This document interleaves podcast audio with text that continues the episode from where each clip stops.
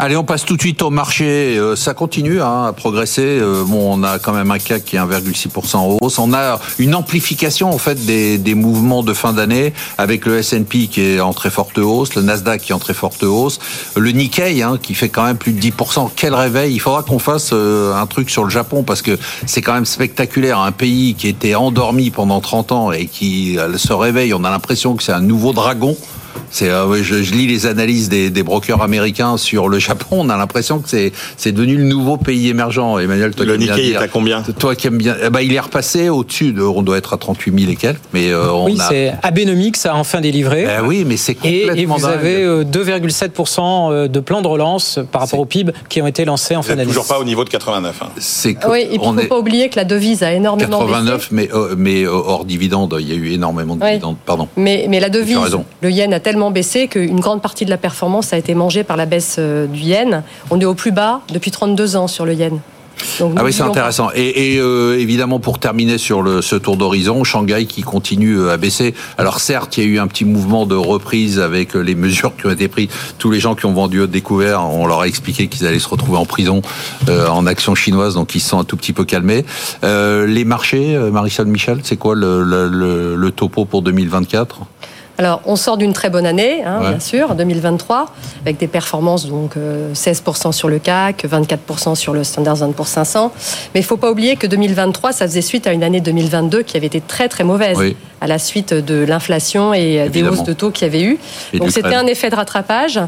Euh, moi, ce que je peux dire, c'est que dans l'accélération de la hausse qu'il y a eu depuis, euh, depuis le mois de novembre, il y a eu quand même un certain nombre, de- un certain nombre de facteurs positifs euh, vraiment tangibles. D'abord, la croissance macro. La croissance macro nous a surpris euh, tout au long de l'année, surtout aux États-Unis, où on s'attendait, rappelez-vous, il y a un an, à une récession aux États-Unis. Ils terminent l'année avec une croissance euh, de 2,4%, qui est tout à Ça, fait c'est 2023. mais- satisfaisant. Mais, maintenant, quand on se projette, qu'est-ce que vous dites Les indicateurs avancés sont toujours bien, euh, bien orientés aux US. Donc, on, on prévoit une- un ralentissement fort de la croissance aux États-Unis, mais à mon avis, on va être encore surpris parce qu'il y a une inertie. Donc ça, de c'est un facteur de soutien pour vous, pour Facteur les de marchés soutien. en 2024. L'inflation continue à baisser. Facteur de soutien. Facteur de soutien aussi. Les politiques des banques centrales n'ont pas encore pivoté dans le sens début de baisse de taux. Mais on est en, en phase de pause. Il n'y a pas eu de hausse de taux depuis D'accord. maintenant Donc- longtemps. Donc vous êtes Six- haussière six les mois. Euh, et, et puis dernier point, les entreprises.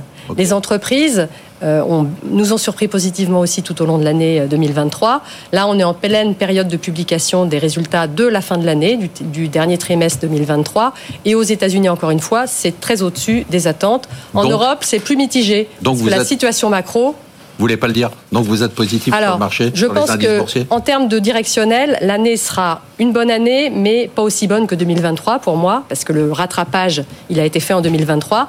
Ça va être une bonne année parce qu'on va commencer à avoir des baisses de taux, mais ça sera pas linéaire et ça sera donc moins brillant que l'année dernière. Pierre, vous êtes un spécialiste de la France, euh, toute euh, capitalisation, hein, des petites boîtes et des grandes boîtes.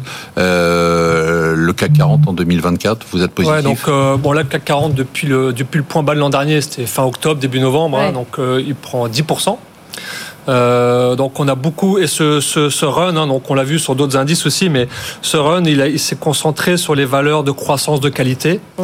euh, qui ont beaucoup monté, qui, qui ont beaucoup riré, quoi, qui se sont revalorisées euh, significativement euh, dans un environnement où en fait on se projetait vers une baisse des taux quelque part en mars par la banque centrale. Donc euh, qui dit baisse des taux pour les marchés, c'est synonyme, on achète de la croissance de qualité. Et donc, c'est ce segment de la côte qui est déjà qui est très gros, hein, parce qu'il a beaucoup marché déjà les années précédentes. Il a continué à, À progresser. Donc, c'est donc c'est ça. Aujourd'hui, maintenant, on est dans un écart un peu un, un peu un grand écart entre cette catégorie de valeurs, dont fait partie L'Oréal notamment, Ouais. qui publie ce matin des chiffres un peu inférieurs. Boum, c'est moins 7 hein, tout Oui, de suite. 7. Euh, à l'opposé, on a des valeurs, euh, mais comme souvent, hein, mais là, là, il y a un écart qui est un peu plus grand que d'habitude, euh, des valeurs de moins bonne qualité. Donc, euh, typiquement dans le secteur euh, français du luxe, Kering. Donc, Kering, c'est un peu le, le mauvais élève des Français dans le luxe. Et donc là, euh, hier, Ah, vous êtes sévère, le mauvais élève des bah, Français c'est-à-dire que le luxe. par rapport à Hermès ou LVMH, je veux dire, euh, la, la- en tout cas ces Vous dernières années, loin, il y a une grosse différence hein, quand même. hein. Euh, c'est en- le, le positionnement de la marque Gucci, c'est 70% de, de résultats opérationnels de, de Kering. Et ils ont un problème de positionnement qu'ils essaient de fixer. Donc c'est une marque qui a beaucoup sous-performé le marché du luxe au cours des dernières années. Donc c'est une valeur qui se paye beaucoup moins cher, qui a beaucoup sous-performé dans le secteur. Et là hier, ils publient des chiffres qui sont pas bons. le titre prend 5%. Donc c'est ça que je veux dire, c'est que vous avez les, les belles darlings qui sont un peu trop valorisés, donc qui n'ont plus le droit à l'erreur, et vous avez les mauvais élèves Et qui du coup, eux, sont complètement sous-valorisés. votre perspective sur voilà, donc l'indice. ce qui, va, ce qui peut se passer à court terme, c'est qu'il y ait un peu une, une rotation entre les deux, ce qui est un, peu en train de se passer au niveau en ce moment sur les publications. Mais ça, je veux dire, ça c'est du court terme. Il faut pas se, se leurrer. C'est du court terme. Les mauvais élèves souvent restent les mauvais élèves et les bons restent les bons. Donc, euh, à mon avis, c'est une rotation qui sera temporaire. Voilà. Donc ça, c'est pour le très court terme. Maintenant, si, si on se projette un peu au-delà, euh, il y a des, pour moi, il y a des drivers qui sont quand même fondamentaux dans le dans le marché. Donc bien sûr, à chaque fois que je viens ici, mais là cette fois-ci, c'est je parle des valeurs moyennes qui depuis 5 ans sous-performent de 50% le CAC 40. Donc c'est majeur. C'est historique. Hein. Oui, c'est, ça faisait 30 ans que c'était pas arrivé. Mm. Sauf que là, depuis octobre, donc ce fameux point bas, le CAC Small prend 20% et le CAC 40 10. Donc là, on a des small caps qui commencent à surperformer. Donc ça, moi, c'est un signal qui m'intéresse. Et en plus, euh, il y a beaucoup de valeurs dans les small caps françaises, mais les small caps européennes qui sont complètement sous-valorisées. Et encore ce matin, pas plus tard que ce matin, Vendredi. une valeur en portefeuille visiative qui fait l'objet d'une OPA, 35% de prime. Et voilà. Et donc des, des, des deals d'OPA en ce moment, il y en a beaucoup. Euh, donc là, c'est un segment. Ensuite, euh, pour aller un peu plus loin, mais là, je vais parler aussi au nom de, rapidement. mon, de mes de mes collègues parce qu'ils sont très vocaux là-dessus. Il y a les matières premières. Euh, donc là, vous êtes passé au deuxième sujet directement. Il n'y a pas eu de jingle, mais c'est pas grave. Pardon. Normalement, c'était le placement de la semaine. Ah bon,